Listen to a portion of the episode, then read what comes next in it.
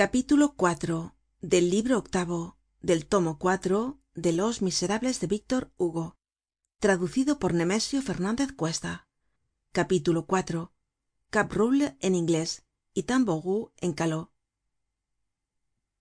El dia siguiente que era el de junio de fecha que debemos consignar á causa de los sucesos graves que estaban suspendidos sobre el horizonte de parís en el estado de nubes cargadas mario al caer la noche seguia el mismo camino que la víspera con los mismos pensamientos placenteros en el corazon cuando vio entre los árboles del boulevard á eponina que se dirigia hácia él. Dos dias seguidos de encuentro era demasiado. Se volvió rápidamente salió del boulevard cambió de camino y se fue á la calle plumet por la calle de monsieur. Eponina le siguió hasta la calle plumet lo que no habia hecho nunca hasta entonces pues se habia contentado con verle al pasar por el boulevard sin tratar de encontrarle. Solo la víspera le habia hablado. Eponina le siguió pues sin que él lo supiese.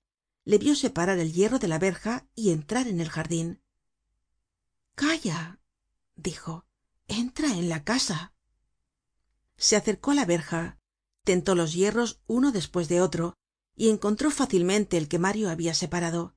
Entonces murmuró á media voz con lúgubre acento. Nada de eso lisette. Se sentó en el estribo de la verja y al lado del hierro como si le estuviese guardando. Aquel punto era precisamente el estremo de la verja que tocaba á la casa próxima y se formaba allí un ángulo oscuro en que se ocultó completamente eponina. Así permaneció mas de una hora sin moverse y sin respirar entregada á sus ideas hacia las diez de la noche una de las dos ó tres personas que pasaban por la calle plumet un viejo que se habia retardado y pasaba muy de prisa por aquel sitio desierto y de mala fama costeando la verja al llegar al ángulo que ésta formaba con el jardin oyó una voz sorda y amenazadora que decia no me admiro de que venga todas las noches el transeunte miró alrededor no vio á nadie no se atrevió á mirar á aquel rincon oscuro. Tuvo un gran miedo y redobló el paso. Aquel transeunte hizo bien en marcharse corriendo porque pocos momentos despues seis hombres que iban separados y á corta distancia unos de otros á lo largo de la pared y que habrian podido confundirse con una patrulla de policía entraron en la calle plumet. El primero que llegó á la verja del jardin se detuvo y esperó á los demás un segundo despues estaban todos reunidos. Aquellos hombres se pusieron á hablar en voz baja. Aquí es dijo uno de ellos. Hay algun tamború en el jardin dijo otro. No lo sé pero en todo caso he acabelado una bolita que le haremos jamelar has traido la pasta para romper la clariosa sí la verja es vieja dijo el quinto que tenia voz de ventrílocuo tanto mejor dijo el segundo que habia hablado. Así no goleará bajo la sorda y no costará tanto ciselarla. El sesto que no habia abierto aun la boca se puso á examinar la verja como habia hecho eponina una hora antes empuñando sucesivamente cada barra y moviéndolas con precaucion así llegó al hierro que mario solia quitar. Cuando iba á cogerle una mano que salió bruscamente de la sombra le agarró el brazo. Al mismo tiempo se sintió rechazado por medio del pecho y oyó una voz que le decia sin gritar hay un tamború y vio una jóven pálida delante de él. El hombre sintió esa conmocion que produce siempre lo inesperado. Quedóse horriblemente estupefacto. No hay nada mas horrible que las fieras inquietas su aspecto atemorizado es temible retrocedió y murmuró quién es esa pícara vuestra hija. En efecto era eponina que hablaba á thenardier. A la aparicion de eponina los otros cinco es decir suena dinero tragamares babet montparnase y brujon se habian acercado sin ruido sin precipitacion sin decir una palabra con la siniestra lentitud propia de estos hombres nocturnos se les veian algunos repugnantes útiles en la mano. Tragamares tenia una de esas pinzas cortas que los vagos llaman tenaza. Ah qué haces ahí qué nos quieres estás loca esclamó thenardier gritando todo lo que se puede gritar en voz baja. Quieres acaso impedirnos trabajar eponina se echó á reir y saltó á su cuello. Estoy aquí padrecito mio porque estoy aquí no me es permitido sentarme sobre las piedras ahora vos sois el que no debeis estar aquí. Qué venís á hacer si esto es un bizcocho ya se lo dije á la magnon no hay nada que hacer aquí. Pero abrazadme mi querido padre. Cuánto tiempo hace que no os he visto estais ya fuera estais libre thenardier trató de librarse de los brazos de eponina y murmuró. Está bien tú me has abrazado ya sí estoy fuera. No estoy dentro ahora vete. Pero eponina no dejaba de hacerle caricias. Padre mio qué habeis hecho debeis tener mucho ingenio cuando habeis salido de allí. Contádmelo. Y mi madre dónde está mi madre dadme noticias de mi mamá. Thenardier respondió. Está buena no sé déjame te digo que te vayas.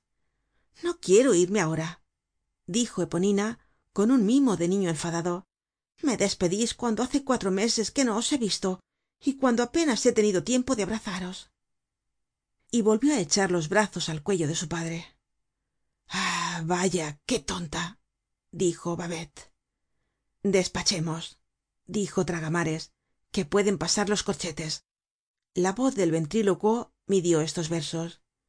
Ya no hay nadie que diga papá ni mamá eponina se volvió hácia los cinco bandidos. Calla el señor brujon. Buenos dias señor babet. Buenos dias señor suena dinero no me conoceis ya señor tragamares cómo estais montparnase sí se acuerdan de tí dijo thenardier. Pero buenos dias buenas noches y largo. Déjanos tranquilos. Esta es la hora de los lobos y no de las gallinas dijo montparnase ya ves que tenemos que maquilar aquí. Eponina le cogió la mano á montparnase ten cuidado dijo éste te vas á cortar. Tengo un churí abierto. Mi querido montparnase respondió eponina dulcemente es preciso tener confianza en las personas. Yo soy tal vez la hija de mi padre. Señor babet señor tragamares yo me he encargado de dar luz á este negocio es de notar que eponina no hablaba en caló. Desde que conocia á mario se le habia hecho imposible esta horrible lengua. Apretó con su pequeña mano huesosa y débil como la de un esqueleto los gruesos dedos de tragamares y continuó. Ya sabeis que no soy tonta. Casi siempre me creeis os he prestado servicios algunas veces. Pues bien me he informado y os expondreis inútilmente. Ya veis os juro que no hay nada que hacer en esta casa. Solo hay mujeres dijo tragamares. No los inquilinos se han mudado. Las luces no se han mudado dijo babet. Y enseñó eponina al través de la copa de los árboles una luz que se paseaba por la buhardilla del pabellon era la tia santos que habia velado para poner la ropa blanca á secar. Eponina tanteó un último recurso. Pues bien dijo esta gente es muy pobre. Solo tienen una barraca donde no hay un sueldo. Vete al diablo dijo thenardier. Cuando hayamos registrado la casa y puesto la cueva arriba y el granero abajo ya te diremos lo que hay dentro y si son calés luas ó duqueles. Y la empujó para entrar. Mi buen amigo montparnase dijo eponina os lo ruego. Vos que sois buen muchacho no entréis ten cuidado que te vas á cortar dijo montparnase thenardier añadió con su acento decisivo lárgate mujer y deja que los hombres hagan sus negocios.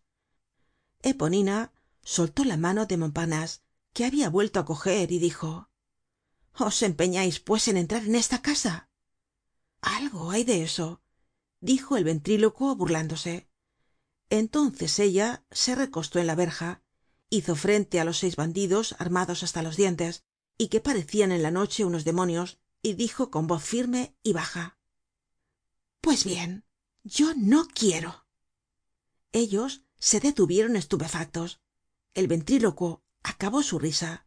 Ella continuó amigos escuchadme bien. Ya es otra cosa. Ahora hablo yo. Si entrais en el jardin si tocais esa verja grito llamo á las puertas despierto á los vecinos y hago que os prendan á los seis llamando á los agentes de policía. Y lo haria dijo thenardier en voz baja á brujon y al ventrílocuo ella meneó la cabeza y añadió empezando por mi padre. Thenardier se aproximó. No tan cerca buen hombre dijo eponina. Él retrocedió murmurando entre dientes pero qué es lo que tiene y añadió perra. Y se echó á reir de una manera horrible. Seré lo que querais pero no entrareis no soy hija de perro porque soy hija de lobo. Sois seis. Y eso qué me importa sois hombres pues yo soy mujer. No me dais miedo. Marchaos. Os digo que no entrais en esta casa porque no quiero. Si os acercais ladro. Ya os he dicho que soy el perro. No os temo seguid vuestro camino. Me estais fastidiando. Idos donde querais pero no vengais aquí. Os lo prohibo vosotros á puñaladas y yo á zapatazos es un partido igual. Avanzad pues. Y dio un paso hácia los bandidos. Estaba espantosa y se echó á reir caramba que no tengo miedo.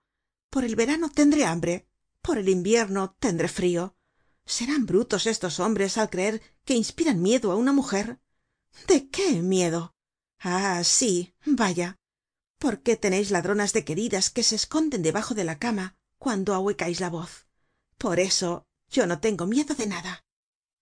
Y mirando fijamente á thenardier añadió ni aun de vos padre despues prosiguió paseando sobre los bandidos sus sangrientos ojos de espectro qué me importa á mí que me recojan mañana del suelo de la calle plumet asesinada á puñaladas por mi padre ó que me encuentre dentro de un año en las redes de saint cloud ó en la isla de los cisnes en medio de viejos tapones de corcho podridos y de perros ahogados le fue preciso detenerse la acometió una tos seca su aliento salia como un estertor de su débil y estrecho pecho.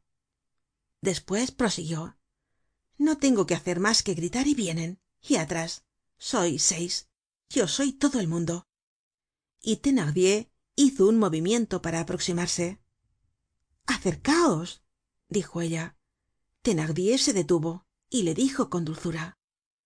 Pues bien no no me acercaré pero no hables tan alto. Hija quieres que no trabajemos tenemos que ganarnos la vida. No tienes amistad á tu padre no me engañeis dijo eponina. Pero es preciso que vivamos que comamos. Reventad. Y diciendo esto se sentó en el estribo de la verja cantando. Mi brazo fornido mi pierna bien hecha y el tiempo perdido. Se puso el codo en la rodilla y la barba en la mano y principió á menear el pie con indiferencia. Su vestido roto dejaba ver sus delgados hombros un farol próximo iluminaba su actitud y su perfil. No podia haber cosa mas resuelta y mas sorprendente. Los seis bandidos admirados y disgustados de verse detenidos por una muchacha se retiraron á la sombra y celebraron una especie de consejo con movimientos de hombro humillados y furiosos. Ella mientras tanto les miraba con aire pacífico y esquivo. Algo la pasa dijo babet una razon estará enamorada del perro es una lástima que lo dejemos. Dos mujeres un viejo que vive en un traspatio cortinas buenas en las ventanas. El viejo debe de ser un judío. Creo que era un buen negocio. Pues bien entrad vosotros dijo montparnase haced el negocio yo me quedaré con la muchacha y si chista. E hizo relucir á la luz del farol la navaja que tenia abierta en la manga thenardier no decia una palabra y parecia dispuesto á todo. Brujon que tenia algo de oráculo y que como ya hemos dicho era el inventor del golpe no habia hablado aun parecia pensativo pasaba por no retroceder ante nada y se sabia que habia robado solo por una bravata un cuerpo de guardia de la policía. Además hacia versos y canciones lo que le daba una gran autoridad babet le preguntó y tú no dices nada brujon brujon permaneció un instante silencioso. Despues movió la cabeza de varias maneras y se decidió á hablar. Veamos. He encontrado esta mañana dos gorriones dándose picotazos. Esta noche me encuentro con una mujer que riñe. Todo esto es mal presagio. Vamonos y se fueron. Al marcharse montparnase murmuró. Si hubiesen querido yo la hubiera dado el golpe de gracia. Babet respondió. Yo no porque no zurro á las señoras.